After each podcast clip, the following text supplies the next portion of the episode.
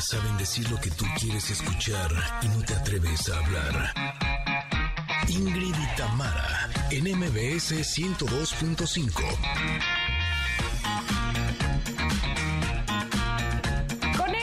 Conecters, feliz jueves, pueden creer, jueves ya. Hoy les tenemos preparado un gran programa. Platicaremos con la coach ontológica Gaby Vega, que nos pone sobre la mesa un importante tema para reflexionar, la violencia en las relaciones de pareja.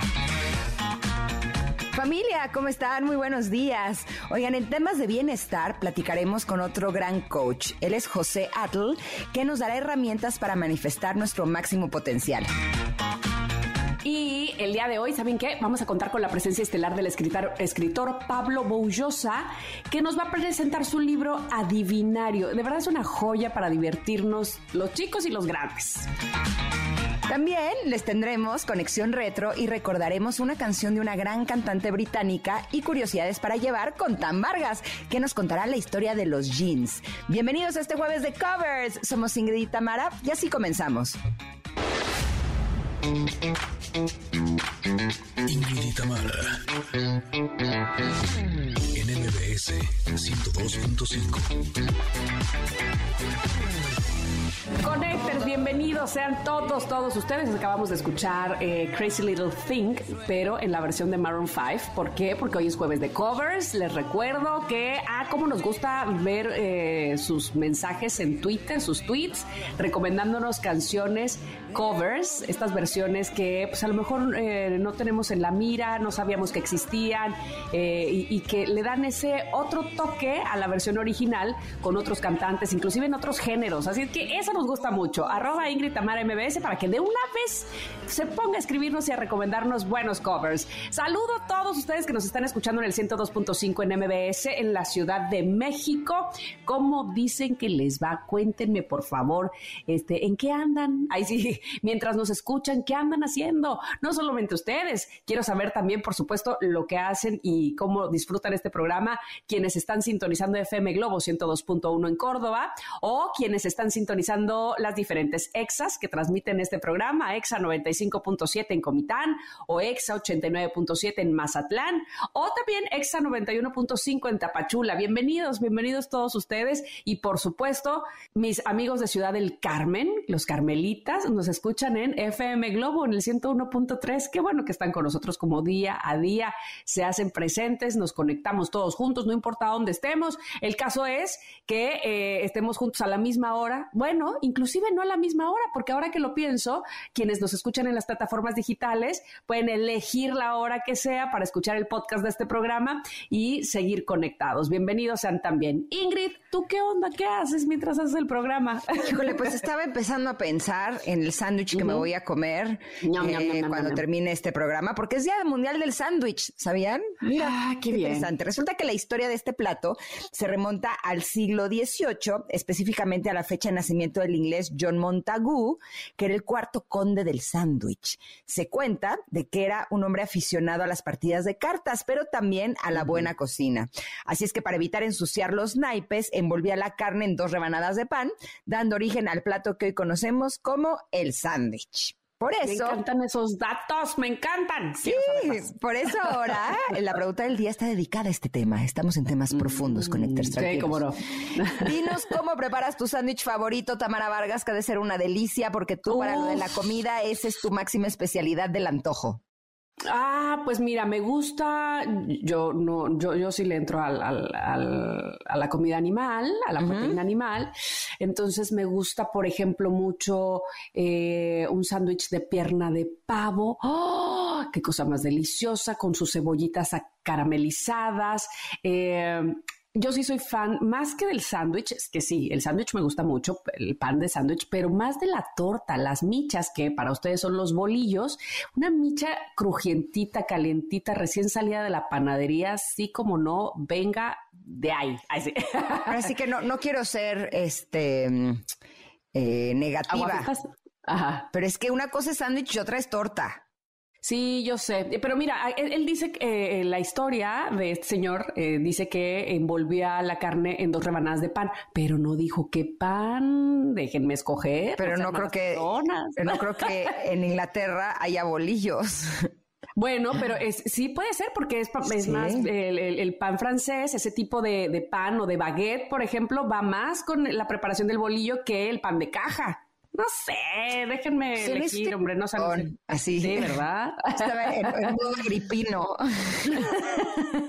¿Tú tienes un sándwich favorito? Sí, a mí me encanta eh, con eh, aguacate, frijoles y germen de alfalfa.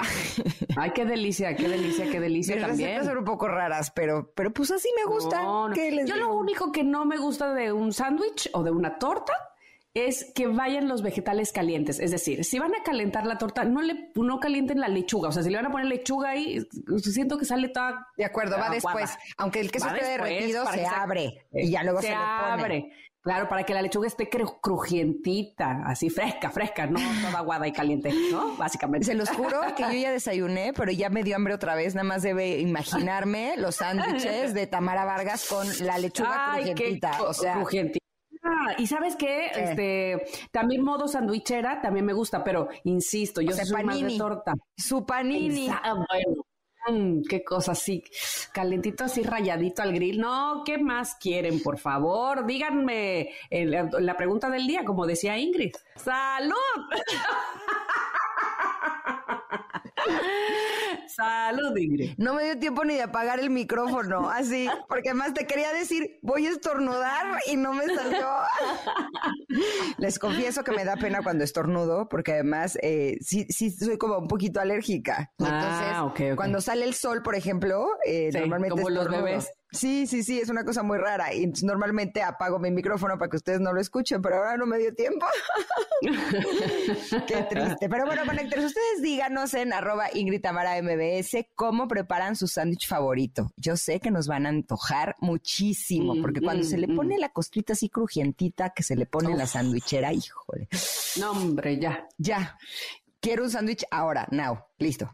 Bueno, ya hasta cuando nos veamos y este y, tengamos oportunidad de convivir más allá de dos horas en la cabina, te voy a hacer un sándwich. Nos avisa con anticipación, Tamara. No es que yo les diga pero nos avisa de voy mañana. Pues así uno, yo soy madre de tres, o sea, no, no está fácil. No, no, no, el tiempo, el tiempo es así. Pero mira, vamos bueno, agendando eh, por ahí de la próxima semana. ¿Qué te parece? Y pues, a la vuelta y nos echamos un sándwich. Uf, buenísimo. Con una michelada en viernes. ¿Qué tal? No, bueno, cerradísimo, por favor. Este, hagan, no, oye, pues no me estás diciendo que no de un día para otro. Pero mañana sí puedo. Ah, bueno, vamos a ir un corte en lo que nos ponemos de acuerdo nosotras. El chiste es que eh, nos contesten la pregunta del día porque nos encanta leerlos. ¿Cómo preparan su sándwich favorito? Díganos qué, qué, ingredientes debe de llevar. Cómo, ay, antójenlos, por favor. Regresamos rápidamente. Somos Ingrid y Tamara en el 102.5. Es momento de una pausa. Ingrid y Tamara, en MBS 102.5.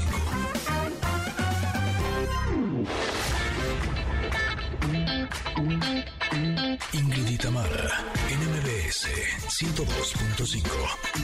Continuamos. Conecters, ha llegado el momento del comentarot. Ay, nos toca una carta que pudiera parecer simpática porque además este, así se ve la imagen. Un venado puede ser lo que estoy viendo, sí, que trae. Pues sí. ¿Verdad? Sí.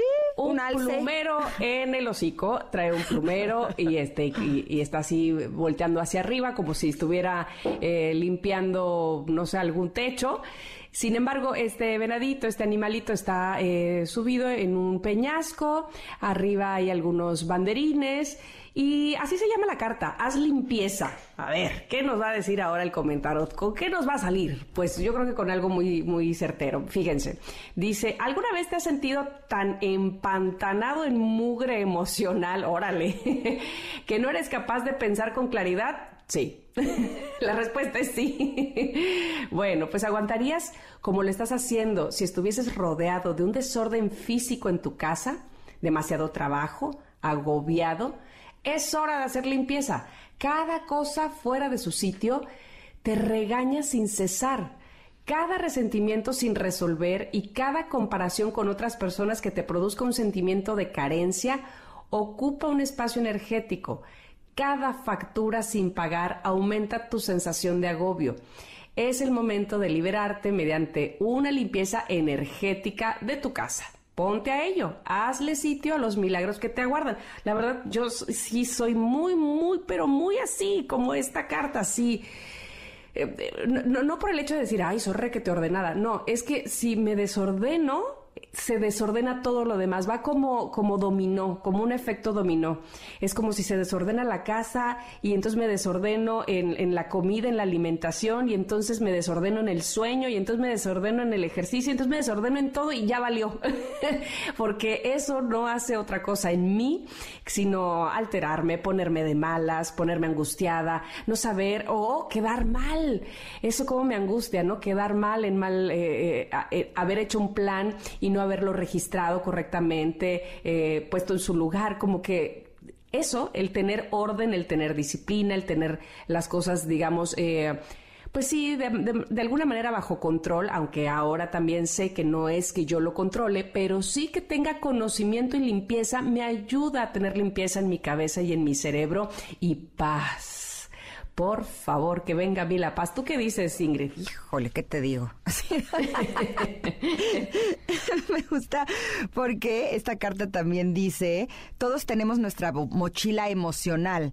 Haz una selección y deshazte de lo que ya no necesitas. Libérate de las cargas. Y sí, a mí me queda claro que podemos tener muchísimo trabajo, muchos asuntos, muchos papeles o lo que sea, pero lo que más agota es lo emocional. ¿No? Cuando yo he tenido eh, momentos en mi vida en los que emocionalmente ahora sí que, mi vida requiere más de mí, me doy cuenta de lo cansada que puedo estar. O sea, a veces me duele hasta el cuerpo, ¿no? Y es increíble porque digo, pues si ni hice nada, ni hice nada, no, hombre, lo o sea, el, el, tener un balance dentro de lo emocional y no desbordarte en ninguna de las áreas, pero a la vez sentir cada una de las emociones es algo que puede, eh, pues, cansarte enormemente, mucho más que si hubieras corrido un maratón, ¿no? Eh, he tenido épocas en las que incluso levantarme de la cama en las mañanas y cuando camino no es de ouch, ouch. Y digo, ¿ayer usé tacones? No. ¿Ayer hice mucho ejercicio? No pero me duele todo, ¿no? Porque justo lo emocional puede ser muy, muy pesado. Por eso me gusta que esta carta lo muestre como una mochila emocional. Y también nos habla en el mensaje de la prosperidad que cosas tan sencillas como abrir el correo, pagar las facturas, ordenar el horario, hacer listas y organizarse, eh, también hay que dedicarle tiempo, ¿no? Pero también hay que dedicarte tiempo a ti y que esta carta es una señal de que quizás estés sobrecargado y agobiado. No pasa nada por decir no, te irá mejor si así lo haces. Híjole, ayer estaba viendo mi escritorio y tengo un altero de papeles que no te puedo yo explicar, ¿sabes? Y es como aprender a eh, elegir eh, cuáles son las prioridades, ¿no? Evidentemente, últimamente he tenido más asuntos de papeles de lo normal y finalmente estoy intentando ordenar los que son más urgentes, los que son más importantes, pero sí me pasa que cuando veo que mi escritorio principalmente está más desordenado de lo normal, porque tampoco crean que soy tan tan ordenadísima, pero sí trato de que por lo menos se vea ordenado, ¿no? Cuando hay más desorden digo, ok, estoy desorganizada en algo, no solamente en mis emociones, sino también en mis tiempos, porque encontrar ese espacio en el que puedes abrir el correo, por ejemplo, creo que es algo que todos podemos encontrar si nos organizamos bien. Fíjate que eh, aparte de dejar cosas inconclusas, ¿no? con este asunto de que tenemos 120 cosas por hacer y entonces empezamos una y luego hacemos otra y entonces tenemos otro proyecto. Y entonces, eso cómo agobia, o sea, no haber cerrado círculos, no haber dicho, bueno, finalmente esto se acabó, esto ya está, clean, ¿no? Check. Y, y, te vas llenando justamente de esas cosas que no has terminado. Y, y es como, como si el agua fue poco poco fuera subiendo, ¿no? Este, como si, si te fuera a llegar el agua al cuello, como bien dicen, como bien dice el dicho. Así es que eso, eh, lejos de darte paz, evidentemente te hace un desorden en la cabeza, ¿no? De qué, qué va primero, qué va después, qué tenía que llevar antes y, bueno, pues obviamente no te da tranquilidad. Qué buena carta esta de hacer limpieza, sobre todo para no llenarnos de 87 millones de cosas. Luego dices, es que de 4 a 5 no tengo nada. Ah, pues está perfecto. está muy bien, no hay, no hay por qué retacar el asunto, ¿no? No hay por qué decir, este, eh, si, no tengo nada. Es, esta falsa idea de si no soy súper activa o, tengo súper eh, eh, tareas, entonces no estoy eh, aprovechando, ¿no? También se aprovecha, obviamente se aprovecha descansando y teniendo limpieza mental. Así es que bueno, pues es la invitación de la carta del comentario del día de hoy, que está publicada en nuestro Twitter, arroba MBS, ahí la pueden encontrar, en lo que nosotras nos vamos así relajadas, con tiempo y demás, a un corte y volvemos con ustedes aquí al 102.5. Es momento de una pausa. Ingrid y Tamara, en MBS 102.5.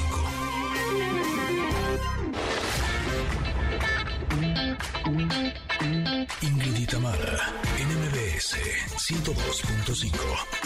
Continuamos. Les voy a platicar eh, cómo conocí a nuestra siguiente invitada. Resulta que las dos fuimos invitadas a tener una ponencia, una pequeña conferencia en TED Talk. Y después de que las dos habíamos participado, estuvimos platicando en el camión de regreso al hotel. Y debo decirles que no solamente su historia de vida me tocó, me, me, me emocionó, me dolió también, sino el trabajo hermoso que hace para darle la vuelta a una historia de vida compleja y dura para ayudar a las demás personas. Eso es algo que sin lugar a dudas es un, un enorme trabajo de amor. Por eso eh, me encanta el poder recibir el día de hoy a Gaby Vega.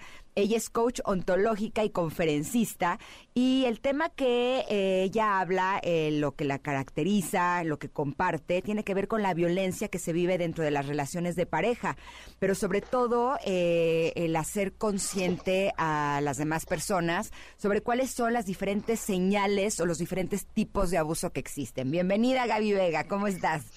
Pues muy contenta de estar aquí nuevamente, escucharte y darme la oportunidad de de llegar a tu público con este tema que es tan, ahora sí que tan callado, pero tan frecuente y tan, pues tan intenso, ¿no? En, en, en todas las ramas familiares y de personas y de nacionalidades y, o sea, desgraciadamente vivimos mucha violencia el ser humano. Estoy totalmente de acuerdo contigo. Por eso me gustaría que, para empezar, eh, nos compartieras un poquito cuál es tu historia de vida eh, para que podamos entender por qué estás ahora ayudando a tantas personas. Mira, mi historia de vida empezó, me casé como todo, como toda jovencita con la ilusión. Uh -huh. Viví 20 años de violencia doméstica sin saber que vivía violencia doméstica. Y cuando mi alma y mi esencia me gritaron, vámonos de aquí porque si no nos morimos. Uh, luché por, por, mi libertad, por, por, mi divorcio. Viví violencia de, de todos los tipos. Cabe mencionar uh, los tipos de violencia que hay. Es el económico, el psicológico, el sexual, el emocional, el, físico. Y yo no sabía, realmente que yo vivía violencia. Yo pensé, pues, que así me había tocado, ¿no? Hasta que llegó un momento que ya me encontraba yo muy enferma física, mental, emocional, y yo dije, yo creo que esto no es normal. Y una persona fue la que me abrió los ojos y pues al fin me divorcio eh, con tres hijos, salí de un matrimonio demasiado enferma emocionalmente, sufriendo anorexia, con pensamientos suicidas, y pues esto ha pasado ya nueve años, no fue algo fácil, salí con muchos miedos, con muchos traumas, con enfermedades mentales, como lo acabo de mencionar, pero poco a poco empecé a salir, empecé a hacerme cargo de mí misma y dejar mi saco tan grande que traía de víctima y empezar a aprender de lo vivido, a, a aprender por qué habían pasado las cosas, por qué las había permitido, por qué viví lo que viví. Y, en el camino yo había siempre querido ser psicóloga y pues me dio la oportunidad de estudiar para ser coach. Y nunca imaginé poder ayudar además a más personas a salir de esto o, guiarlas. Jamás, jamás lo imaginé hasta que un día hice una entrevista de que conté mi historia y se hizo viral y la gente empezó a, a buscarme, contándome su historia, contándome que a ellos están viviendo lo mismo que yo viví, hombres y mujeres. Y pues así empecé a lo que yo le llamo mi misión de vida. Y una misión muy importante, Gaby, sin duda alguna, porque te escucho y eh, rescato tantas cosas de lo que hablas. Por ejemplo, esto que lo primero que dijiste fue que viviste una violencia sin darte cuenta, lo cual me hace pensar que sí, que vivimos en un rol desde hace muchas generaciones donde las mujeres creemos, y los hombres también, que es natural ciertos comportamientos y los vamos heredando además, no solamente vamos creciendo con ellos, sino los vamos heredando probablemente a nuestras hijas, seguramente a nuestras nietas, eh, creer que eso es lo normal, eh, vivir bajo un yugo, pidiendo eh, permiso todo el tiempo, no siendo libres de nuestro propio pensamiento, y entonces eso va llevando a otras cosas. Eh, no sé si, si estoy explicándome eh, debidamente y, estoy haciéndome entender por ti. Fíjate, pero fíjate que, perdón, fíjate que sí tienes razón, porque también lo confundimos con amor, porque si no me cela, no me ama. Si no me o sea, si me grita o me dice no te pongas tal ropa o si sabes me controla, es porque me ama. O sea, estamos tan mal que confundimos el amor con la violencia muchas veces. Ahora, cuando ya reconocimos que eh, a lo mejor no lo tenemos claro que eso es violencia, pero sí podemos tener claro que ya no queremos estar ahí, que ya no queremos seguir viviendo eso que estamos viviendo viene un paso importante. No solamente es tomar la decisión y saber que alejarte de una persona violenta no, no es, eh, no va a terminar con la violencia, porque si esa persona, como es tu caso, es el papá de tus hijos, eh, si es una persona con la que tienes que seguir conviviendo, evidentemente hay un riesgo grande de que la violencia continúe. ¿Cómo puedes enfrentar esa situación en ese tipo de casos, Gaby? Fíjate que la única manera, Ingrid, es prepararte es prepararte a ti misma porque, como bien dices, esto no termina con un divorcio y ya, gracias a Dios, ya se acabó todo. No, porque, porque la otra persona se enoja más, que fue lo que me pasó a mí, ¿no? Más, más se enojó. Sí, sí. Porque ahora sí que me, como él, como él dijo, la, la gallina se me salió del huacal, ¿no? O sea, empecé a poner límites, empecé a decir no quiero, empecé a decir no, no es mi culpa, y pues no le gustó. Entonces, yo creo que la forma aquí para, para tú aprender y tú dejar de sufrir y tú deslindarte de, de esta violencia, efectivamente es estudiar, es prepararte, es perdonar, es entender, es responsabilizarte, o sea, hacerlo todo tú y no seguir esperando que, pues ya me divorcié, ya no vivo con él, pero él sigue igual, él me sigue hablando feo, él me sigue haciendo esto, él me sigue haciendo acá, o sea, si me explico, es responsabilizarte, puede hacer lo que él quiera, pero yo ya soy esta persona y a mí ya no me afecta. Eso, eso es lo más Qué importante. sí trabajar en ti mismo, eh, en, pocas palabras, porque evidentemente así como nosotras nos creímos esa historia de que eso era natural, como ya bien decías, que si me celaba, que si eh, me dirigía la vida, evidentemente ellos también crecieron creyendo que así tenían que ser ellos, ¿no? Y que además así lo vivieron, seguramente, y que ahora como la gallina se sale del guacal, entonces quiere decir que todo lo que yo creía que era, eh, este, pues resulta que era mentira, y que no es ni, ni, ni es la gallina saliéndose del guacal, sino que somos dos seres humanos con equidad o con igualdad y que nos merecemos respeto. Pero bueno, yo creo que además de trabajar en uno mismo, es padrísimo, es fabuloso que personas como tú también se enfoquen en las generaciones que vienen, ¿no? En las niñas que vienen, que a lo mejor ilusionadas como tú, como Ingrid, como yo, este, que quieren hacer una relación de pareja y sepan exactamente el valor que tienen ellas mismas para no caer en esto, ¿no? Sí, claro. Fíjate que a mí me, yo como mamá de niños y niñas, tengo dos varones y una niña, me dediqué toda su infancia. Cuando yo me divorcio, mis hijos eran niños de 7, 10 años y me dediqué mucho a, a, las niñas no se les pega, a las niñas se les respeta, este, no te dejes, ponte límites, el no sé qué, si sabes, a, a educar lo que ellos sabían, en donde ellos habían crecido, hacerles entender que eso estaba mal. Que, que, que, tú tienes que decir si me gusta, no me gusta, si quiero, no quiero, aquí no, acá, acá sí. O sea, yo sí me dediqué a mis hijos a hacerles, pues sanarles esa herida, ¿no? Claro, hay muchísimas heridas que hay que sanar cuando creces en una familia donde hay violencia. Pero bueno, mi granito que puse en, mis hijos fue, fue, fue ese, porque desgraciadamente nuestros jóvenes, ah, como somos papás heridos también, a veces no sabemos ni siquiera guiar a nuestros hijos porque a nosotros no nos enseñaron ni siquiera a amarnos a nosotros mismos. Somos una generación que nunca nos dijeron, ámate a ti primero. No, nos dijeron, tienes que servir al otro y tienes que servir al otro y si tú estás cansado, sonríele porque el que dirán nos, nos pesaba mucho. Entonces somos, así como decías tú ahorita, somos generaciones y generaciones que seguimos cometiendo el mismo error, desgraciadamente, y estos temas ayudan a la juventud cuando se llegan a abrir, a escucharlos, a, darse cuenta de que mi novio, pues no me grita, mi novio no me pega, mi novio es bien lindo, pero, ah, caray, mi novio sí me controla cuando vamos a una fiesta y me dice, no, no, hables tan fuerte, no, no grites. Yo tenía todos esos focos rojos, a mí nadie me lo dijo. Entonces sí es muy importante que la juventud se dé la oportunidad de aprender, de ir al psicólogo antes de casarse, porque y podemos evitar matrimonios violentos. Por supuesto. Ahora que hay un punto, Gaby, y tú me vas a decir si estoy en lo correcto, pero siento que a veces cuando hay este tipo de relaciones que son tóxicas, que son violentas, habría como una guerra de víctimas y, es muy claro que no es saludable.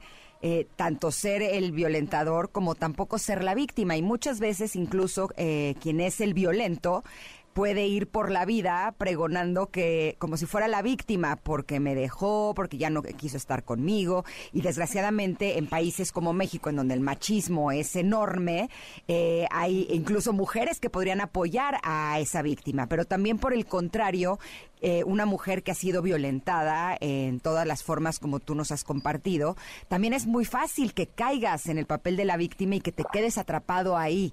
¿Cómo puedes lograr trabajar eh, tanto no ser víctima como no ser afectado por quien se está poniendo como víctima, aunque no lo sea? Fíjate, Ingrid, que es un, es un tema, ya cuando estás en el, en el proyecto de, de querer salir de esa relación, cuando ya estás en el camino de la decisión, uno de los, de los pasos que yo les doy es hacerte responsable dejar tu papel de víctima, porque cuando te cae el, ahora sí que como decimos en México, cuando te cae el 20 de que tú lo permitiste todo, es súper difícil aceptarlo y hacerte responsable y dejar tu saco enorme que traemos de víctimas y decir, porque vivimos 20 años diciendo que el otro es el malo y que el otro es el que te hace y que el otro es el, el, el lobo, ¿no? Yo soy caperucita roja pero cuando, cuando te haces responsable y dices, a ver, ¿qué hubiera pasado si en el día uno que él me gritó o me zarandeó o me dijo tonta, yo le hubiera dicho, ¿sabes qué? A mí no me vas a hablar así, adiós, bye, y me regreso a mi casa. ¿Qué hubiera pasado? Pues hubiera pasado que nada hubiera pasado, vaya de redundancia, lo que pasó. O sea, los 20 años, muchas veces, gracias a Dios, yo la cuento, pero muchas mujeres no la cuentan. Y todavía decimos es que el hombre es malo. No, no es malo. Aquí no hay malos y buenos. Es simplemente que si yo veo que yo te insulto y tú no haces nada, y yo tengo el carácter más fuerte que tú, pues entonces ahorita empiezo con el insulto, mañana empiezo con el estrujón, pasado mañana me sacas de quicio y te empujo, y tú no haces nada, entonces para mí es así como que, pues qué padre, puedo hacer contigo lo que yo quiera. Y la otra persona se siente la víctima porque me maltrata, me ta, ta, ta, ta, pero porque yo no lo detengo, porque yo no me quiero lo suficiente, porque yo no me valoro, porque yo no tengo un autoestima, porque yo no sé poner límites. Entonces, cuando nos hacemos responsables, ahí la diferencia. Cuando, cuando una persona que vive violencia y le hago ver esto, me dice así como que, ¡oh! Ah, caray, nunca lo había visto de esa manera. Y sí, sí, cierto, tienes razón. Y sí entra esa, esa nostalgia de decir, ¿por qué no me di cuenta? ¿Por qué fui tan tonta o tan... o por qué no me amé? ¿Por qué no me respeté? Pero ese paso es súper difícil, el, hacerte responsable. Ya lo creo que sí. Y por fortuna, me parece a mí que se puede hacer algo. Desde el punto, desde el nivel en el que estés, se puede hacer algo para salir de ahí. Y para eso hay personas como Gaby Vega, motivando alas, que pueden ayudarnos siempre a salir de esas relaciones de violencia. Gaby, nos ha dado mucho gusto que hayas estado con nosotros, pero ahora necesitamos que antes de irnos nos digas dónde te pueden localizar. Sí, mira, gracias. En uh, YouTube, Instagram, Facebook, me encuentran como Gaby Vega Conferencista o Motivando Almas. Ahí me, ahí me encuentran y, y se hablan de temas de este tipo y, y sobre todo de temas para para salir de aquí, ¿no? O para evitarlos. Exacto. Te agradecemos muchísimo, Gaby, que hayas estado con nosotros. Te mando un abrazo enorme y qué gusto escucharte nuevamente. Gracias a ustedes. Gracias. Bendiciones. Bye bye. Bye. Nosotros nos vamos a ir un corte, pero volvemos en unos minutos. Somos Ingrid y Tamara y estamos aquí en el 102.5. Volvemos. Es momento de una pausa. Ingrid y Tamara 102.5.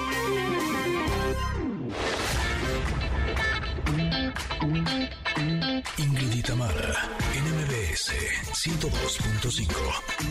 Continuamos. Curiosidades para llevar. sección donde ustedes van a saber algo que no sabían que necesitaban saber, pero necesitan saber. Exacto, exacto.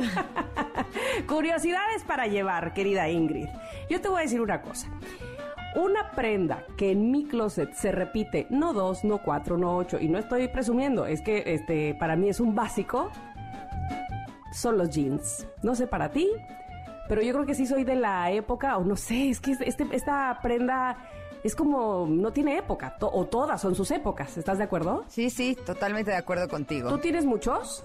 Eh, tengo, eh, no tantos, yo creo que como cinco o seis. Híjole, a mí me encantan y luego que si a la cintura y luego que si no a la cintura y luego que si acampanados, que si rectos, que si... Pero además, como esta prenda a lo largo del tiempo, pues no solamente eh, ha permanecido, ha, durado, sino además ha abarcado diferentes eh, sectores sociales, por ponerlo de alguna manera, ¿no? Y lo puedes usar de día, de tarde, de noche, y lo puedes usar inclusive eh, en alguna... Ahora este, yo veo que los hombres lo utilizan hasta en cosas formales. Usan los jeans. Pero ¿de dónde salieron? ¿Por qué? ¿Por qué hicieron tan famosos? ¿Tú tienes alguna idea de la historia de los jeans? Fíjate que no, pero me parece un gran invento porque es una pieza eh, con la que te puedes combinar en lo que sea y puedes ir a cualquier, casi cualquier evento, ¿no? O sea, con que le pongas eh, tacones y algo arriba un poco más elegantioso, ¿no? Te puedes ir a algo más formal. Y si te pones una t-shirt y tenis es como más informal. Siento que hasta para viajar es una gran prenda, es un gran invento. Cuéntanos más. Es un gran invento y por eso es que está aquí en Curiosidades para Llevar, pero además, por eso es que varios se lo han querido atribuir. No, fue aquí en este país, no, fue acá, no, no, yo lo tengo, yo, yo, yo, güey. Pero les voy a decir, digamos que los estudios más acertados que nos dicen, de entrada, su origen, pues no está exento de polémica. Eh, insisto, todo el mundo este, se quiere atribuir los vaqueros, como se le llamó en algún tiempo también.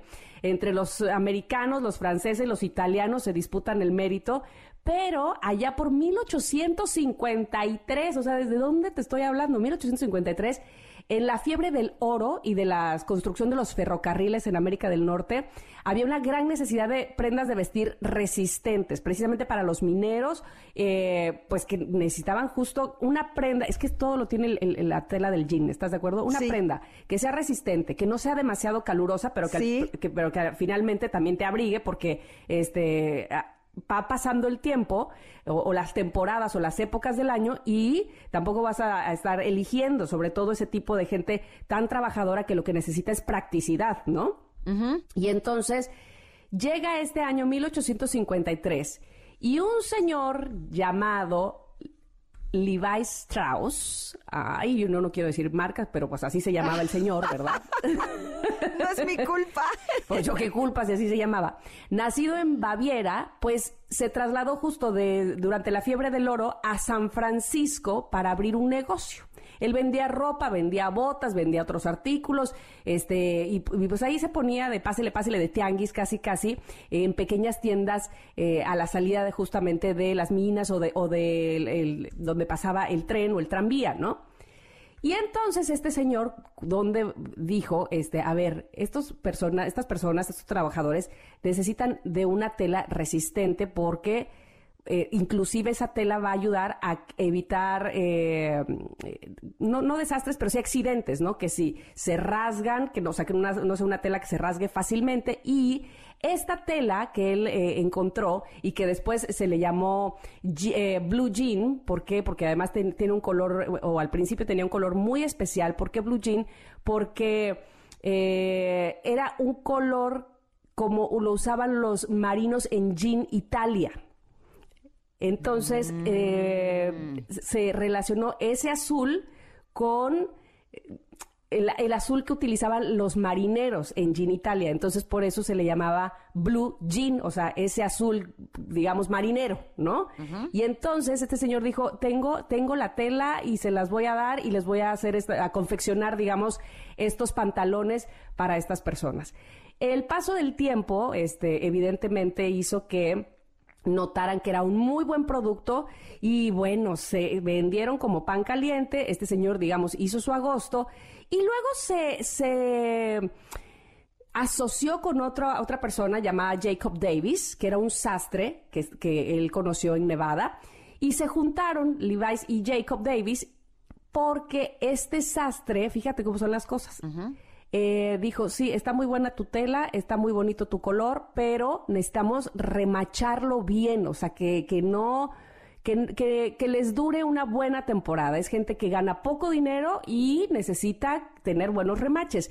Y entonces este sastre creó precisamente esos remaches para reforzar el jean que no todos los pantalones tienen, sino precisamente los de aquella marca, como que ya después se hicieron de esa marca, y que son característicos. No sé si tú eh, me estás ubicando cuáles remaches estoy hablando, pero son como estos medios botones de, de metal que tienen estos pantalones para que estén de verdad reforzados. Y eh, bueno, si ya tenían éxito, por supuesto con los remaches y que les duraban muchísimo más, pues mayor éxito todavía, por ah, supuesto. Son los que tienen como el puntito salidito. Ándale. Es el circulito con el, con el, el bombito ahí. Antes esos remaches no eran tan pequeños como los que tenemos ahora, porque además la tela evidentemente ahora, al paso del tiempo y con los tratamientos que se hacen, pues se vuelven de por sí más resistentes. Pero esos remaches antes, en 1873, que te estoy hablando, 72, eh, eran remaches mucho más grandes de metal y así no había manera de que si se me rasgó y que si que si no sé qué, no.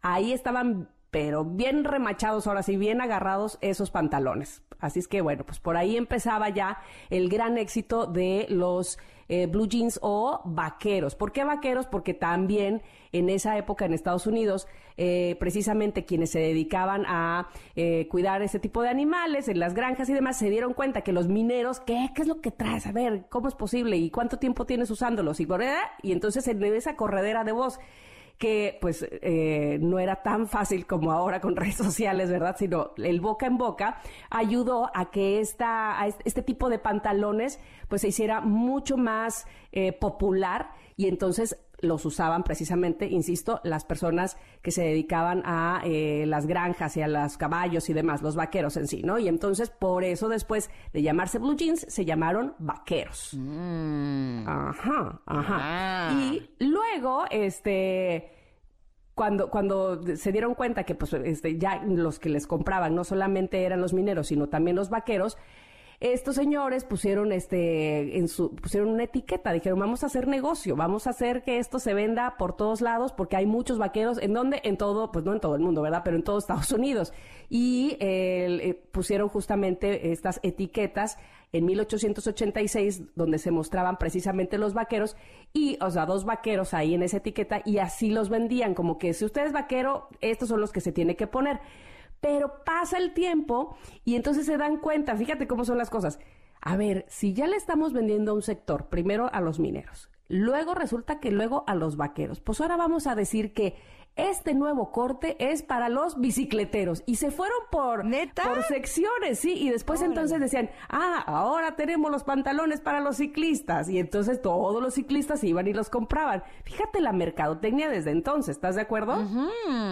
Sí, es impresionante cómo se fueron ampliando además, ¿no? Totalmente, totalmente. Entonces, bueno, para ya para el nuevo siglo, digamos, eh, o sea, ya en los 1900, este señor tenía tanto dinero que empezó a hacer, filantropía y este, pero bueno, todo eso salió precisamente de esa tela maravillosa, de esa idea de eh, dárselo, digamos, a los obreros para que eh, pues no padecieran ni de accidentes o tuvieran una prenda práctica para poder trabajar. Así es que de ahí nacen esta estas ganas de tener eh, eso, todo mundo, una, te dediques a lo que te dediques, una prenda que sea sencilla de llevar, que no necesites, eh, pues, digamos, gran pues grandes cosas para lavarla, ni para mantenerla, ni para, sí, para que se siga luciendo bien y que se volvió popular no solamente, sí, primero en Estados Unidos, pero después en todo el mundo. Así nacieron los blue jeans o los vaqueros. ¿Cómo wow. Me encantan tus curiosidades para llevar porque nunca me había preguntado todo eso y ahora ya tengo la información a la mano. Cuando la necesite la puedo utilizar a todos lados. Exacto, por eso me gusta que sean para llevar porque me la llevo a la casa, me la llevo a las pláticas y cuando alguien hable de los jeans me voy a lucir muchísimo porque van a pensar que yo hice toda una investigación que hiciste favor de hacernos tú tan. Te lo agradecemos enormemente. Bueno, por favor, ya saben, cualquier otra cosa si necesitan que investiguemos a profundidad de algo que tengan a la mano, de eso que no sabían que necesitaban saber, por favor, háganmelo llegar, díganmelo, que a mí me encanta investigar y, platicarles por aquí eh, las curiosidades para llevar. Vamos a ir un corte ahora, ¿no? Sí, sí, pero volvemos. Tenemos todavía mucho más para ti, Connector, aquí en Ingrid y Tamara. Regresamos. Es momento de una pausa. Ingrid y Tamara, en MBS 102.5.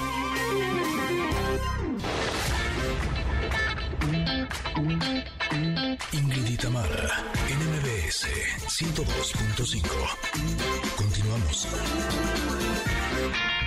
Familia, en la primera hora de Ingrid y Tamara tuvimos una conmovedora plática con la coach Gaby Vega sobre la violencia de pareja. Cuando yo me divorcio, mis hijos eran niños de 7, 10 años y me dediqué mucho a, a las niñas no se les pega, a las niñas se les respeta, este, no te dejes, ponte límites, no sé qué, si sabes, a, a educar en donde ellos habían crecido, hacerles entender que eso estaba mal.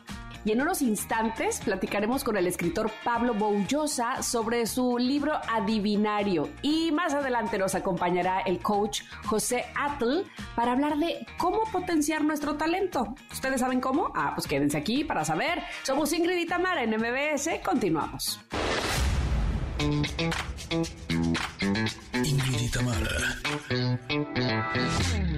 MBS 102.5. Amigos Connectors, están con nosotros. Ay, me da mucho gusto porque evidentemente estoy segura que muchos de ustedes lo han seguido y eh, les va a dar también gusto esta entrevista con Pablo Boullosa, a quien le doy la bienvenida a este programa para que nos platique de este libro que se llama Adivinario y que me tenía, por supuesto, este, tratando de adivinar cada una de las cosas que, que venían en cada una de las páginas perfectamente además ilustradas. ¿Cómo estás, Pablo? Eh, muy contento de saludarlas, Ingrid y Tamara.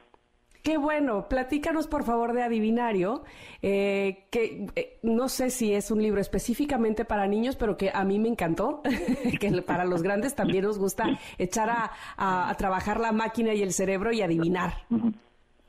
Sí, señalas algo muy muy importante, Ingrid. A todos nos encanta eh, eh, pues el juego de las adivinanzas, pero no solo el juego de las adivinanzas, sino que en realidad nos pasamos la vida tratando de interpretar Mm. pues las pistas y los indicios que nos ofrece la realidad, ¿no? Eh, de esa manera vamos como sorteando el, asunto, adaptándonos, superando nuestros retos. Entonces, esta, esta superación de, de los retos es muy satisfactoria, hasta dopamina echa nuestro cerebrito cuando, cuando empezamos a resolver la- los problemas que nos pone la realidad y es, es muy gratificante. Y es parte del, del chiste de las adivinanzas en general. En, en el, en el caso particular de este adivinario, que como dices, es- está muy bonito el libro, lo ilustró una gran artista, Cecilia Révora, Ujú. eh, eh, pues son, son adivinanzas, no exactamente como las de adivinanzas tradicionales, Exacto. eh, porque en las adivinanzas tradicionales, pues toda la adivinanza es como un, un, un, un cuerpo, una, una estrofa poética, donde la respuesta está fuera de la estrofa poética, ¿no? Entonces, eh, no sé, por ejemplo, tiene dientes y no come, tiene cabeza y no es hombre, pues esa es una adivinanza tradicional, la respuesta entre paréntesis es ajo, y la respuesta está fuera de la estrofa poética.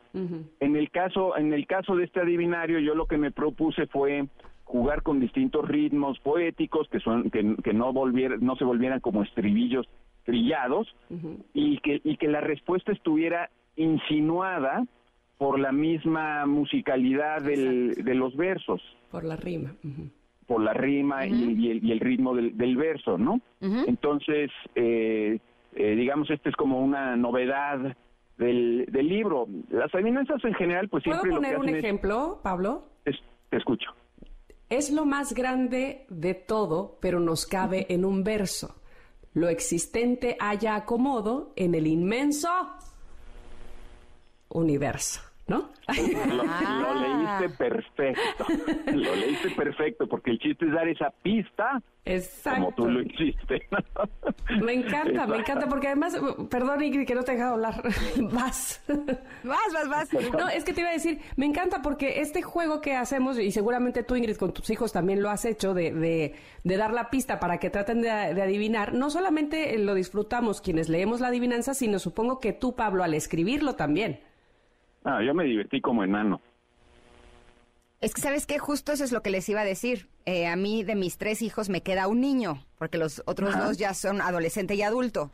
Y el niño que me queda es súper fan de las adivinanzas, le fascina. Entonces, todo el tiempo está, mamá, me presta tu celular y entonces busca adivinanzas y me las empieza a hacer. Y yo soy un verdadero desastre. O sea, de veras, o sea, me quedo así de, ¿ah?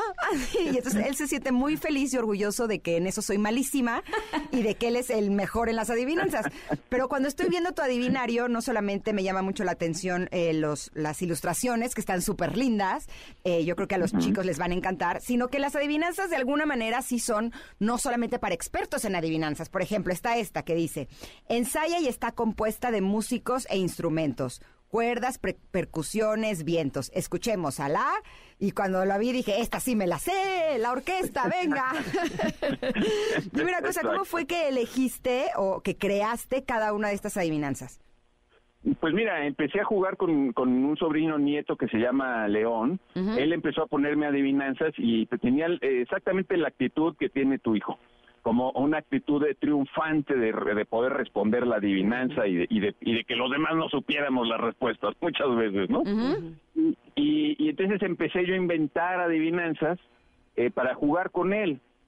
Y después de haber compuesto unas cuantas, eh, eh, mm, pues me propuse yo, no sé por qué, me, me autoimpuse el reto de componer una adivinanza para cada una de las letras del abecedario, o sea, que, cuyas respuestas comenzaran cada una con una de las letras del abecedario, lo cual tuvo su complicación porque pues la, la letra X o la W, pues no no no es no hay muchas palabras con eso que sobre todo con la W que comiencen con la con esa letra, ¿no?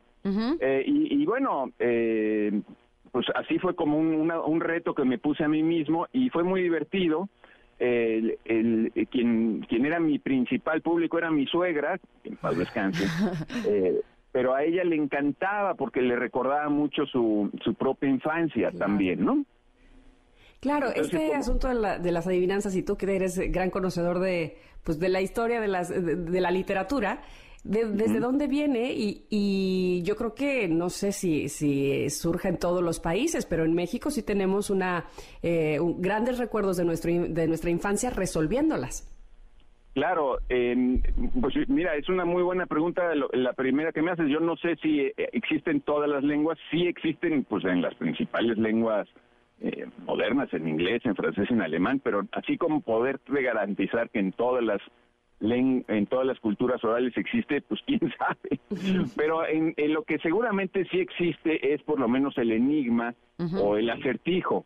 Eso sí es antiquísimo y está en las más variadas costumbres, está en muchos mitos de distintas eh, culturas y distintas religiones. Eh, eh, porque, insisto, porque la, propia, nuestra vida diaria nos está constantemente poniendo problemas, haciendo preguntas que de una u otra forma tenemos que ir resolviendo, ¿no? Claro. Oye, de puritita casualidad, ¿estará disponible en audiolibro? Fíjate que no, pero me encantaría que lo hicieran ustedes. Ay, por favor, Ándale. sería feliz. Nos lo echamos, venga. Sí. Tú dinos rana y nosotros saltamos, porque esto de hablar nos gusta un poco y relatar cosas interesantes y padres nos gusta más. Entonces tú dirás. pero es que muy bonito. No, y, y, y, no ha de ser cosa sencilla, porque evidentemente hay que darle esa entonación, ese eh, espacio a la respuesta misma de la adivinanza. Así es que, bueno, sería por supuesto... Eh, así como lo hiciste, Tamara, así es, sería perfecto. Ah, muchísimas gracias, muchas, muchas gracias. Pero de momento que lo podemos encontrar así eh, de, en papel, digámoslo, este, de manera tradicional y además con, eh, hemos dicho aquí varias veces con unas ilustraciones muy, muy lindas. ¿En dónde lo encontramos, Pablo? En cualquier librería eh, de las importantes, grandotas, también en las pequeñas librerías locales, independientes, o en línea, en las principales eh, tiendas en línea, pues también se, se consigue este adivinario y se consigue tanto en papel como en digital. Yo lo recomiendo en papel porque como objeto es realmente muy bonito, pero si por cualquier razón alguien lo quiere traer en, en, su dispositivo electrónico, pues lo puede comprar también en digital se pierde un poco, creo, el encanto de, estas eh, ilustraciones preciosas y, el objeto como, como un objeto, el libro como objeto que es muy bonito, pero cada quien. Sí, pero por otro lado lo tienes en tu celular y eso es sumamente práctico. Si tienen niños como el mío, que ese es su hit, eh, si estamos esperando la cita del doctor o si estamos en la cola del el supermercado, donde sea, pues con el celular ahí puede ver las adivinanzas y podemos jugar con ellos, que creo que esta es una gran actividad que no solamente los entretiene, sino que también de alguna manera pues nos estimula en las redes neuronales a todos, ¿no? Que, que hasta los adultos a veces nos hace falta un poco, un, poco de abdominal cerebrales, ¿no? Mi, maestro Kiera Negan decía, educativo es todo lo que le hace bien a tu mente.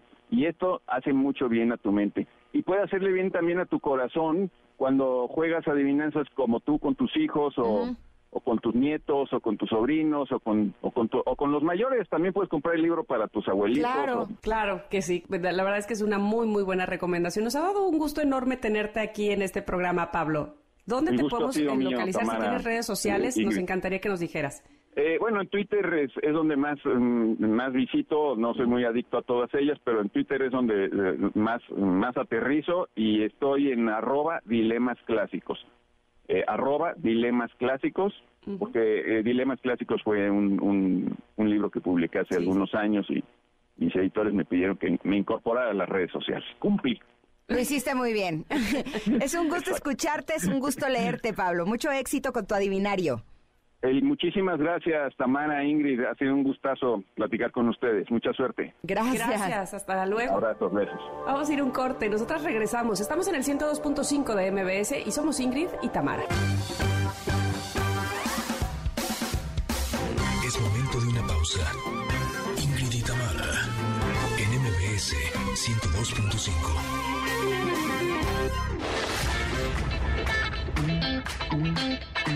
Ingrid y Tamara, NMBS 102.5. Continuamos. Ingrid y Tamara en Conexión Retro. La conexión retro del día de hoy está dedicada a esta gran canción que es Someone Like You de Adele y Dan Wilson. Eh, tan pronto fue lanzada el 24 de enero del 2011, Someone Like You catapultó al estrellato a Adele. Todos los temas de su disco 21 giraban alrededor de la figura de un ex que por entonces la británica consideraba el perfecto para formar una familia. Adele jamás ha revelado la identidad de aquel hombre. En una entrevista en el 2011 dijo, ¿a quién le importa? No es nadie famoso, solo es un antiguo novio. No salgo con celebridades. El misterio sigue estando ahí, pero en el 2012 la revista Hit Magazine publicó que el destinatario o el destinario de Someone Like You era el fotógrafo Alex Sturrock. Órale. Oh, y yo ahorita googleando quién es Alex Turner. Yo también, eso es justo lo que estaba haciendo. Bueno, esta teoría no hizo más que ganar fuerza a principios de 2016, cuando Sturrock hizo públicas unas instantáneas, unas fotos instantáneas íntimas del artista. Oh, ¿qué es esto? Tomadas durante su gira estadounidense 2008. ¡Eh, ¡Qué atrevido! ¿Por qué lo hizo? Qué bárbaro, ¿no? Se pasó. Que está bombón, ¿eh? A ver, lo voy a Sí está bombón, pero te voy a decir una cosa. Las mujeres deberíamos de tener una ley de que si un hombre hace algo como lo que le hicieron a Adele, no salimos con él, aunque sea bombón. Exacto. ¿Estás de acuerdo? Adele contó que fueron tan intensos que pensó que se iban a casar, pero eso era algo que él nunca quiso. O sea, además, poco tiempo después de la dolorosa ruptura, descubrió que el hombre de sus sueños iba a contraer matrimonio con otra mujer. No, bueno. Uy, uy, uy. Bueno, ese fue el detonante, obviamente, que en medio de una depresión la llevó a escribir la famosa canción con ayuda del compositor y productor Dan Wilson. Y dice, estaba realmente exhausta, me puedo imaginar, emocionalmente, porque a pesar de la amargura y el lamento, seguía siendo la persona más importante en mi vida. Y tuve que escribir Someone Like You para sentirme bien conmigo misma. Cuando lo hice, me sentí muy liberada. A mí no solamente me gusta, sino que admiro mucho las personas que tienen esa capacidad, ¿no? De convertir su dolor en algo tan maravilloso. Y finalmente, bueno, pues este chavo me queda claro que no era la persona ideal para ella, ¿no? Y sí fue una canción que de alguna manera logró que ella fuera la estrella o que fuera el principio de la carrera tan importante que tiene a nivel internacional. Así es que ella logró convertir lo feo, lo duro, lo doloroso en algo bueno, no solamente para ella, sino para todos, porque eh, tenemos la posibilidad de disfrutar esta canción. Según un estudio recogido por The Wall Street Journal, su melodía, combinada con el contenido de la letra y la voz potente de Adele, provocaba emociones fuertes en quienes la escuchaban. En el 2011, Robert Sator y su equipo de neurocientíficos de la Universidad de McGill llegaron a la conclusión de que la música emocionalmente intensa libera dopamina, generando un placer similar al producido por la comida, el sexo o las drogas. Eso nos hace sentir bien y nos empuja a repetir el comportamiento escuchando en bucle la canción. Ándale, o sea que además es saludable. Así. Ah. Ah, mira tú qué cosa. Oye, este, estaba tratando de, de leer la canción eh, en español para, pues, para saber qué es exactamente lo que dice, por si alguna persona no, no supiera. Eh, voy a leer un poquito. Dice, escuché que te habías asentado, que encontraste a una chica y que ahora estás casado. Escuché que tus sueños se hicieron realidad. Supongo que ella te dio cosas que yo no te di. Viejo amigo, ¿por qué eres tan tímido? No es como para que te reprimas o te escondas de la mentira. Odio aparecer de repente sin invitación, pero no podía permanecer alejada, no podía afrontarlo. Esperaba que vieras mi cara y te hiciera recordar que para mí no ha terminado. Olvídalo, encontraré a alguien como tú. No deseo nada más que lo mejor para ustedes. No me olvides, te lo suplico. Recuerdo que dijiste, a veces permanece el amor, pero otras en cambio duele. Esa Qué letra, ¿no? Uy, dolió. Ay, sí. Sí, no, hasta te cae mal este cuate, ¿no? y mira que ni lo sí, conozco, el Alex Sturrock. ya, ni te me ap- aparezcas por aquí. Ni te me acerques, Alex. ya vi tus intenciones de, de acercárteme. Ay, sí. pues no, no, no tan cerca. Me imagino que ha de estar en Londres. Pero, oye, es que sí creo que lo que hizo está muy mal. ¿Cómo que, que mostrar las fotos íntimas? ¿Estás de acuerdo? O sea, Sí. Híjole, son cosas que son completamente inaceptables. Se supone Mira, que uno no debe de de meter un juicio sobre las personas, pero sobre sus actos sí. Sí, de acuerdo. Mira, hay una parte de la canción que dice, ¿quién podría haber sabido lo agridulce que esto sabría? Olvídalo. Encontraré a alguien como tú. No quiero nada más que lo mejor para ti. No me olvides, te lo suplico. Recuerdo que dijiste, a veces permanece el amor, pero otras, en cambio, duele. ¡Auch! Volvió a doler, ¿no? Luego con la voz de Adele, no olvídalo. Exacto. Oigan, pero ¿qué más pasó en el 2011? Bueno, el 20 de febrero la cantante Kathy Perry comienza su gira California Dreams Tour, contando con 125 espectáculos alrededor del mundo. Órale. Qué bárbaro. Sí la ha Tengo una sabido armar, que- ¿no? Tengo una amiga que acaba de ir a verla ahorita este, este mes pasado de julio a Las Vegas. Me dice, Tamara, es que no, no, no, no, o sea, ya, no, no sabías con qué más te iba a sorprender y te sorprendía. Es impresionante. Yo, wow, me puedo imaginar. Es que invierte en sus espectáculos muchísimo. Yo fui con mis hijos al Palacio de los Deportes cuando estuvo en México y, o sea, esperó el vestuario, pero las pelucas, pero la grúa, pero cuelga, pero escenario 1, escenario 2, escenario 3. O sea, me gusta porque sí le invierte a sus espectáculos y hace cosas que están realmente padres, ¿no? Eh, es completamente disfrutable. Si ustedes tienen la oportunidad de ir a ver a Kathy Perry, se los recomendamos muchísimo. Bueno, pues el primero de mayo de 2011, en la Ciudad del Vaticano, el Papa Benedicto XVI beatifica a su predecesor, el Papa Juan Pablo II. El 28 de junio, Google lanza su red social Google Plus en una fase preliminar, o sea, en la fase beta. Y el des- 10 de julio, México es bicampeón de la Copa Mundial de Fútbol Sub-17. Ay, yo cómo me acuerdo de eso, qué, qué emoción dio, la verdad. ¿Sí? Sí, sí, ¿no te acuerdas?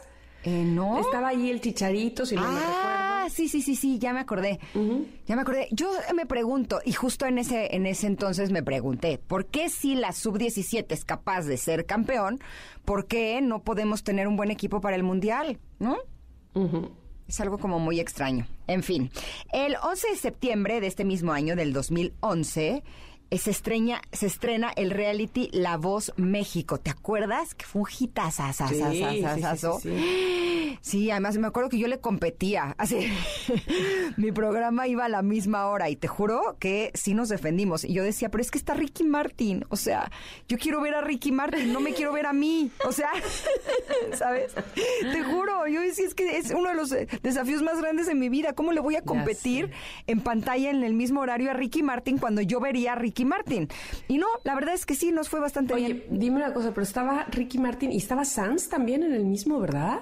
Creo que sí era la, la misma. Lo que es que yo en que me fijé en Ricky Martin. Sí.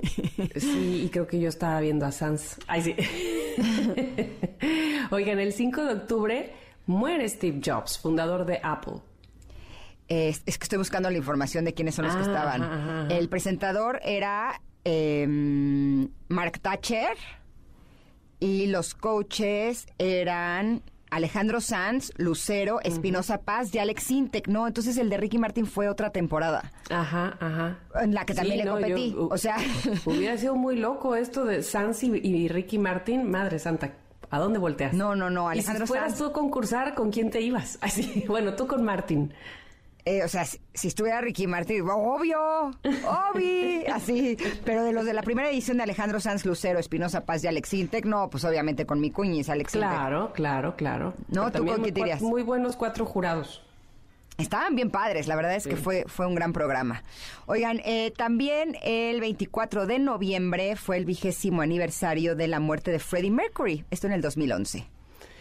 Y bueno, pues eh, se dice que renace la música independiente en ese año, muy asociada a la subcultura hipster. Bueno, pues eso es algo de lo que sucedió en ese 2011 donde Adele nos cantaba Someone Like You y todos y llorábamos por las esquinas sin conocer a lo mejor la historia real y mira, esta es. Ay, te cuento algo, una vez en, en Ventaneando eh, teníamos que cantar una canción y yo dije, "Ay, pues yo les voy a cantar la de Someone Like You. Y yo dije, ay, en mi casa me sale bien padre en la regadera. Híjole, por ahí con los nervios, así, híjole, me salió re fea. así. ¿Sabes por qué estaba nerviosa y entonces me temblaba? Entonces, someone like you. Ay, así, ¿sabes? Y yo decía, pero ¿por qué no puedo poner mi voz así fuerte, que esté bien, bien, este, aterrizada? No, hombre, con los nervios me salió Exacto, horrendo, con qué los oso. nervios eso Ay. Ay, qué terror, qué terror. Pero bueno, este, otra oportunidad. Maestro, por favor, tienes que volverla a cantar. ¿Eh? ¿Sí? ¿Te parece? Órale. Pues no, otro día, con más calmita. Con más calma. bueno. Bueno, pues vamos a ir un corte. Eh, voy a tratar de convencer en el corte a Ingrid para que regrese cantando Someone Like You. Eh, lo voy a pensar. Somos Ingrid y Tamara en MBS. Es momento de una pausa. Ingrid y Tamara en MBS 102.5.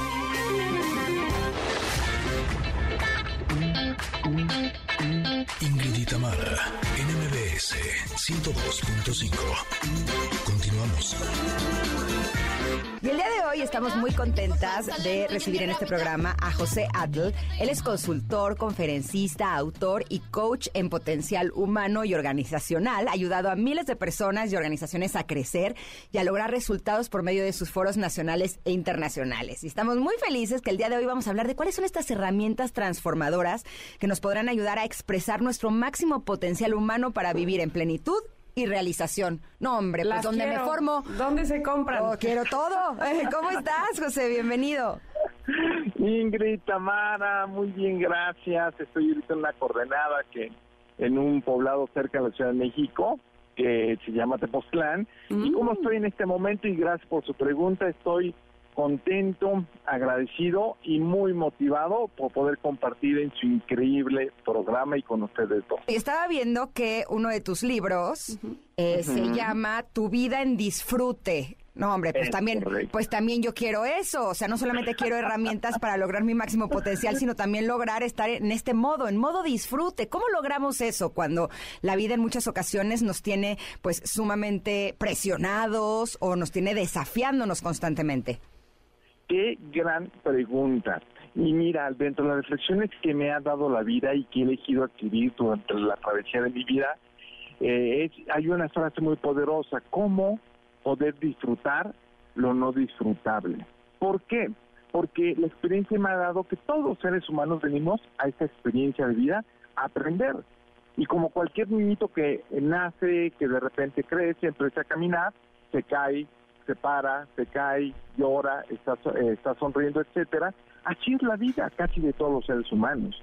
Vamos a tener muchos momentos de alegría, muchos momentos de plenitud, pero también vamos a tener muchos momentos de fracaso, de tristeza, de dolor, etcétera. Entonces, eh, el mensaje que yo doy, porque mucha gente dice, es que venimos a este mundo a ser feliz. Claro, eso es lo ideal, es lo que uno se para en las mañanas para proveer la economía, la contención, el amor, el alimento, el cariño, etcétera, a la gente que nos rodea. Sin embargo, pues la vida también nos trae muchas sorpresas. Entonces, el mensaje del libro es cómo encontrar esas herramientas que puedas llevar tu vida a un disfrute, incluso estés pasando momentos retadores. Y un poco vamos a entrar en algunas herramientas que nos van a ayudar exactamente a eso que ustedes mencionan. Por supuesto no queremos aquí que nos des el resumen para ya no leerlo, evidentemente, Ajá. este, evidentemente no, pero sí es una constante que desconoce, me, me- parece a mí, tú, tú corrígeme, que desconozcamos precisamente si tenemos herramientas y cuáles son, ¿no? Este, con cuáles vamos cargando, cuáles creemos que solamente son de del vecino y que no tenemos nosotros esas herramientas para para disfrutar de la vida, para avanzar. Totalmente de acuerdo con tu comentario. Y mira, te comparto y les hago una pregunta. Eh, ¿Con qué vamos a vivir toda la vida en cuestiones internas, en cuestiones de, de nosotros? ¿Qué es siempre lo que nos va a acompañar? ¿Ustedes en qué se imagina? ¿Que siempre vamos a vivir con ellos en todo momento, en toda situación, en todas circunstancias? ¿Con nosotros mismos? ¿Sí? Exactamente. ¿Qué más? ¿Con nuestro cuerpo? Claro, Con por nuestra supuesto. mente, con nuestra... ¿Qué será? ¿Con nuestro espíritu, nuestra alma? Sí. Así es, es a ver, danos correcto. más pistas si A es ver, algo ver, distinto. Entonces, lo que siempre nos va a acompañar en nuestra travesía de vida, en la parte profesional, la parte personal, la parte eh, social, etcétera, una, como bien lo dijeron, va a ser nuestro cuerpo y nuestro cuerpo, nuestro autoconocimiento, por mencionar una de las primeras partes, que en el cuerpo ahí viene la cuestión de la alimentación, la cuestión del ejercicio, etcétera. Dos, la parte de la mente. Los pensamientos siempre van a estar con nosotros, ya sea en cualquier aspecto de nuestra vida. El otro punto es el emocional, que muchas áreas, muchas personas, muchas veces no la tienen muy presente y es extremadamente poderosa, porque las emociones siempre nos van a decir algo de nosotros. Cuando nos sabemos acompañar de las emociones correctas, podemos lograr de mucho mejor manera las cosas que nosotros nos proponemos. Ese es el número tres. El número cuatro es de las conversaciones. Todo el tiempo nosotros vamos a estar conversando, dice, con nosotros mismos o con la gente que nos rodea, profesional, personal, en la, escuela, donde sea, siempre vamos a estar eh, conversando. ¿Y para qué conversamos? Para tomar decisiones. Entonces, todo el tiempo en la vida vamos a estar tomando decisiones para una cosa o para otra. Y por último, el, las, eh, las decisiones nos van a llevar a generar comportamientos comportamientos de levantarnos para hacer ejercicio y lo realizamos, comportamientos para levantarnos y, y llevar a nuestros hijos a, la escuela, levantarnos, ir a trabajar, etcétera. Y por último, después de las eh, de las conversas, de las de lo que nosotros conversamos, las relaciones, por último. Siempre nos vamos a estar relacionando con personas, relacionándonos con nosotros mismos. Entonces, este es un modelo que he generado de las cosas que por lo general siempre nos van a acompañar en nuestra vida. ¿Y saben cuál es la cuestión? Que pocas veces ponemos atención en ellas. Pocas veces. Entonces son herramientas muy poderosas, el autoconocimiento es extremadamente poderoso para saber qué quiero, a dónde voy, con qué, cómo quiero ir, qué quiero lograr, qué no quiero lograr, cuáles son mis dones, mis fortalezas, mis talentos, pero también mis áreas de oportunidad, mis retos. Oye, mis pensamientos, estoy pensando de una forma que me va a llevar a lo que quiero, o por lo general estoy cargada de pensamientos, entre comillas, negativos, que me frustra, que me llena de enojo, de, de tristeza. Las emociones, tengo las emociones adecuadas para poder avanzar. Estoy, las emociones nos dicen algo, porque si las siento alegría, de vivir una experiencia me está diciendo que esto me gusta, que me es pleno, que me es satisfactorio, que me es agradable. Y por el contrario, si vivo una experiencia que me genera dolor, frustración, enojo, pues que me está diciendo que por ahí no van las cosas. Entonces son estas herramientas que realmente nos van a llevar a vivir mucho más pleno, alegres, contentos, y hay una palabra que me gusta mucho, en Tamara Ingrid, realización, que nos podemos realizar en todos los ámbitos que, nosotros deseamos en nuestra gran travesía de vida.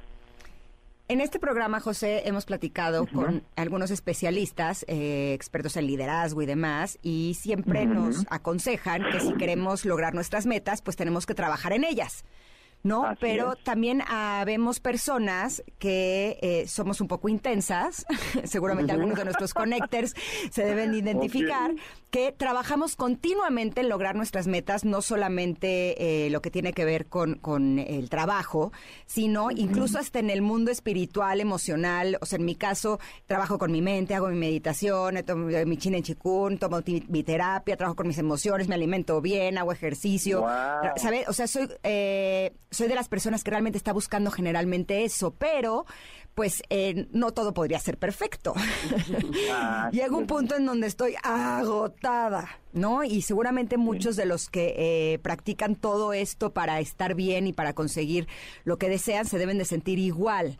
¿Cómo podemos lograr encontrar este balance entre eh, todo este trabajo, todas estas herramientas para liberar nuestro potencial humano, pero a la vez encontrar este equilibrio en nuestras vidas? Qué buena pregunta, Ingrid, y gracias por compartirme también parte de tu, de, tu esquema de vida. Mira, yo lo que digo es que nuestra vida es como un maratón, como una carrera, que eh, tiene un inicio y tiene un final. Dos, tú en un maratón hay un elemento que es crucial para que lo puedas terminar y también disfrutar, no solo terminar, que es la respiración, Ingrid que es un activo que nosotros tenemos, que pocas veces le ponemos la importancia que, que, la respiración tiene en nosotros, porque sí, claro, muchos dirán, es que la respiración sirve para que nosotros vivamos, sí, pero también sirve para relajarte, también sirve para motivarte, también sirve para aumentar tu energía, también sirve para sentirte mejor. Entonces la respiración es un activo que tenemos que realmente tiene un gran y poderoso valor. Voy a mencionar los ejemplos prácticos que les sirve a la gente. Cuando vas en el maratón, lo que haces es tener un movimiento en tu cuerpo que está acompañado de una respiración constante y profunda. Vas, inhalas y exhalas, inhalas y exhalas. Y la vida es exactamente lo mismo. La cuestión es que por los costumbres que tenemos de que nos sentamos enfrente de una computadora, ponemos la atención en otras cosas y nuestra respiración por lo general, ¿qué pasa? Baja, baja mucho, porque estamos en un momento sedentario, en una concentración, etcétera. Entonces, aquí es como una como un maratón nuestro día también, de que me levanto y hago unas respiraciones. Antes de ir al baño, respiro dos veces. Termino de ir al baño, respiro profundamente dos veces. Me subo al coche, respiro dos veces. Me bajo del coche, respiro dos veces, tres veces.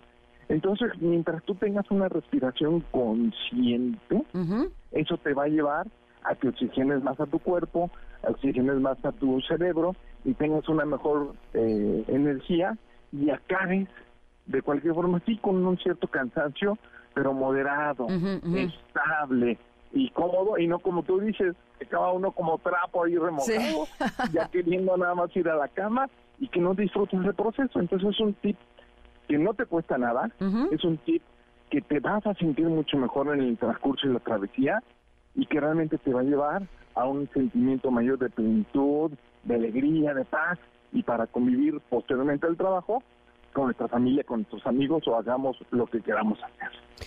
José, tenemos que ir a un corte, pero antes de irnos al corte te quiero eh, preguntar algo. Claro. En, eh, diría Miguel Bosé, en este mundo que va a la velocidad de un rayo, y que tenemos como malabaristas ocho pelotas que estamos así este malabareando de cosas que hacer. Este, y tenemos sí efectivamente ciertas metas y habrá algunos resultados buenísimos, que qué bárbaro, cómo me esforcé y entonces respiré y entonces llegué y logré y lo disfruté, pero por otro lado se me cayeron cinco pelotas y entonces este, los hijos y entonces este, la vida misma, ¿verdad? Se me hace una pelotera y una, y una cosa de estrés. ¿Cómo podemos malabarear? ¿Cómo podemos, digamos, relajar, o no sé si sea la palabra relajar el, significado de soltar, pero sí con todo lo que nos está poniendo la vida alrededor, sin sentir que no, que, no lo estamos logrando o que lo logramos eventualmente, pero no tenemos una plenitud. ¿Volvemos con esa? Por supuesto, y qué interesante pregunta. Bueno, pues volvemos, por supuesto, con José Atl. Quédense con nosotras, somos Ingrid y Tamar.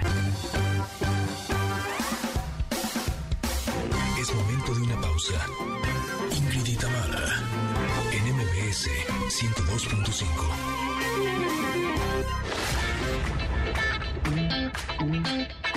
Ingrid y Tamara, en MBS 102.5. Continuamos. Estamos de vuelta en Ingrid y Tamara platicando con José Atl de algo bien importante, las, las herramientas que necesitamos tener para lograr eh, tener un, pues una mejor vida y además disfrutarla en pocas palabras. Pero te dejaba yo una pregunta hace un momento, José, sobre qué hacer cuando te llenas de tantas cosas y entonces quieres lograr todo al mismo tiempo. y, y qué buena pregunta, porque mucha gente vive bajo esa dinámica. Y realmente eh, muchas veces nos llevan a altas preocupaciones, a sentirnos tensos, a estar estresados, a enfermarnos y por esa más, eh, por esa gran saturación también nos llevan a que no podemos enfocarnos en lo que debemos y no logramos, como tú bien dijiste, todo lo que nosotros queremos. Ahora, ¿qué es lo que yo propongo? Dentro del modelo hablamos primero del cuerpo y después hablamos de la mente. Si unimos esos dos, pongamos en nuestra mente las prioridades en nuestra vida. ¿Qué es realmente nuestra prioridad? ¿Cuál es nuestro propósito? Si yo defino el propósito, ¿cuál es el para qué estoy en esta experiencia de vida? ¿Para qué nací? ¿Para qué estoy aquí? El para qué. Y eso te va a dar el termómetro para que puedas alinear tu vida a realmente lo que es importante para ti. Porque muchas veces vamos en la vida y ponemos tanta atención, tanta energía a cosas que realmente no valen la pena. Entonces, el primer sugerencia es que puedan encontrar una motivación, un para qué, un propósito, están en esta vida que eso les va a dar dirección y una línea. El segundo que yo les sugiero es hagan un una lista de plan de acción. Una vez que ya tienen su para qué, vean cuáles son las áreas de su vida que son más importantes para ustedes. Hagan una lista de qué realmente es lo que les llena de emoción, de vida, de vitalidad y claro también de responsabilidad, porque decir que si hay responsabilidad hay que cumplirla. Entonces que hagan un listado de, de esas cuestiones que para ustedes les son muy, muy importantes. Y después complementar ese listado con posibles barreras que, que puedan tener para lograr todo lo que ustedes quieren. Porque siempre, muchas veces nos definimos que queremos esto y que tenemos que hacer. Sí, pero también hay que ver cuáles son las posibles limitantes o barreras que se nos pueden presentar en el camino para poder atenderlas, atacarlas y poder avanzar de una mucho, mucho, mucho mejor manera. Y hay una cuarta que me gusta mucho, que es tener fe, que es, sí, Señor, alíñame, ayúdame a tener claridad en lo que voy a hacer, para qué lo voy a hacer, y ayúdame a tener esa claridad y tener mucha fe, sinónimo también de confianza, de que las cosas se van a, a lograr. Eso es bien importante. Y la otra que yo les sugiero es siempre tengan conversaciones internas conscientes, no conversaciones internas inconscientes, porque la conversación interna nos va a llevar a que tengamos más claridad en cuál es la decisión que tenemos que tomar y nos va a llevar a más claridad a cuál es el comportamiento que tenemos que ejecutar para lograr eso que nosotros queremos y vivir más en paz, más en calma, más tranquilo. Y por último, algunos ejercicios muy prácticos. Uno, lo que les comenté de la respiración. Hagan pausas cada dos horas.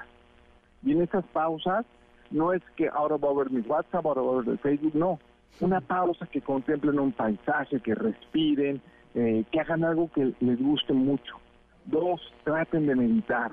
Meditar es poner la atención en un lugar que no es por lo general donde lo ponemos, que es en el pasado, presente, futuro, angustia, miedo, tristeza, va a pasar, no va a pasar, etcétera. Sino traten de poner atención en una música calmada, en algunos ruidos de la naturaleza, en su propia respiración. Eso ayuda mucho a poder eh, estar más tranquilo con lo que queremos. Entonces, con un foco claro, con lo que realmente deseo en la vida lograr, poniendo prioridades sobre la mesa y por teniendo herramientas como la meditación, nos van a ayudar a vivir mucho más tranquilos. Y por último, acompañándose de una actividad física, porque eso igual forma incrementa tu respiración, tu energía, tu serotonina, tus endorfinas y te hace sentir mucho más contento. Entonces, son algunos tips que yo les puedo proporcionar con base en tu pregunta. Buenísimo. Yo quisiera agregar un punto. si me permiten. Si me permites, José, me gustaría agregar algo que por lo menos a mí me ayuda muchísimo justo a eh, tener como no solamente la energía, sino a que eh, yo pueda estar bien para entonces poder trabajar en todos mis sueños. Y tiene que ver con los hobbies. Creo que muchas veces creemos que si tenemos la fortuna en trabajar en, algo que nos gusta, ya estamos cubriendo nuestra área de gustos. Pero el mm. practicar algún hobby, el hacer algo por el simple gusto de hacerlo, sin la presión, sin la estructura, sin eh, el profesionalismo, sino porque simplemente es algo que te gusta hacer, híjole, a mí yo podría decirte que es lo que me ha salvado la vida en los momentos más difíciles de mi vida. Así es que yo lo recomiendo enormemente por el hecho de que es algo que es una herramienta que a mí me ayuda para entonces tener ganas de trabajar en todo lo demás. Claro, y lo y gracias por compartir, porque realmente cuando uno hace un hobby, que prácticamente en definición de otras palabras es una actividad, que te genera mucho gusto, mucha emoción, mucha alegría, mucha satisfacción. Eso eleva tu frecuencia vibratoria, que esos otros otros temas, eleva tu frecuencia vibratoria y te hace sentir mejor, más pleno. Entonces, para mí creo que sería un, un sueño ver un mundo donde todos puedan vivir su vida siendo un hobby. Imagínate qué rico que te levantas de tu casa y que el darle de comer a, tus, a desayunar a tus hijos, acompañar a tu esposo, etcétera, sea un hobby, que el traslado de tu casa al trabajo sea un hobby, que lo que haces en el trabajo que ahí donde pasas la mayor cantidad de tiempo sea un hobby, que en las tardes que tengas que vayas a hacer ejercicio, meditar, hacer yoga o vayas con tus hijos, ayudar a hacer tareas, etcétera, sea un hobby. Entonces imagínense qué bonito puede ser que la vida de todos los seres humanos en este planeta sea un hobby. Ya lo creo que sí. Ay, me, ha encantado cómo hemos platicado este día y sobre todo tenerte con nosotras, José. Muchísimas gracias por eh, eh, otorgarnos todas estas palabras y, por supuesto, eh, esperamos que pronto estés de nueva cuenta con nosotras. Con muchísimo gusto. ¿Y hay la posibilidad que pueda compartir mis redes? Por favor, por favor, antes de irte, hazlo. Perfecto, muy breve. Miren, en Facebook estoy en José ATLD en Instagram estoy en jose.atl y también me pueden contactar por medio de un WhatsApp que es 55 8104 7054. Entonces ahí pueden ver algo de la información que publico, ahí me pueden contactar también por los mensajes de las plataformas o por el teléfono que les acabo de compartir. Perfecto. Te mandamos un abrazo enorme, José, y gracias por estar con nosotras. Igualmente, y lo mejor en su mente y en su corazón a ambas, y gracias. Venga. Gracias a ti. Oigan, pues eh, se terminó el programa, sí, miren, rápido, se me fue como agua, ni lo sentí, como que de un momento a otro dije, ay, ya, pues sí, ya, se acabó, pero mañana estaremos nuevamente con ustedes, ojalá que ustedes con nosotras también, porque aquí los estaremos esperando, Ingrid Coronado y esta que les habla, que está Mara Vargas. Te mando un abrazo, Ingrid. Yo también, les mando un abrazo enorme también a ustedes, Connectors, que pasen un muy buen día, nos escuchamos mañana y se quedan con Pontón, que les tiene un gran programa de estilo de vida digital. Bueno,